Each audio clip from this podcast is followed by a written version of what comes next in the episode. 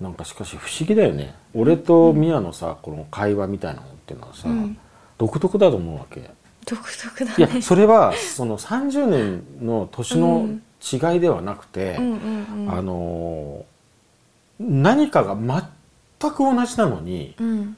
途方もなく違う。それはその性別が男女で違うとか、うんうんうん。ね年齢とか世代はあんまり多分なくてあの性別が違ったりとかあともともと生きてきたその性格キャラとかが違うんだけど、根元のところがほぼ同じ等しいんでうん。妙に分かりやすいのよ。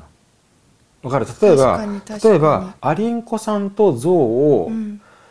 見ながら何かをこう比べようとするとあまりにも違って分かんないじゃない。うん。それか花と太陽。うんうんうん。平和からみたいなことになるんだけど、うん同じ幼稚園のある2人がいて、うん。片方の子はすごく元気で、うん。いっつもいろんなものをおもちゃとかを投げちゃう子でしたみたいな。うんうんうん。でもう一人の子はすごく優しくてお花をすごく丁寧にお水を入れることができました、なん。となんかこう分かりやすいのと一緒でさ根元がなんか同じ気がするんだよね。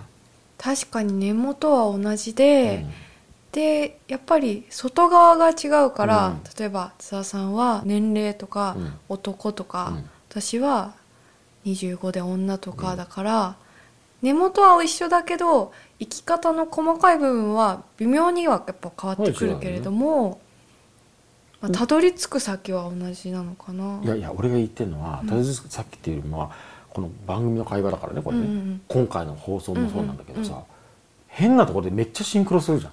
うんうんん。何その言ってる内容とか結局思ったところは全然違うのに ノリがシンクロしちゃうじゃん。ああ確かに、こ例えば今回なんてなんであんなになっちゃうのってなるじゃん。うん、今までないよね。俺はそれのが連続した版とも言えるけどみやちゃんのあれは珍しいと思ったよそうだね、でも話しながらね別に考えることとか思うこととかも実際いっぱいあって全然番組に関係ないこととかそれもすごい不思議なんだけどね。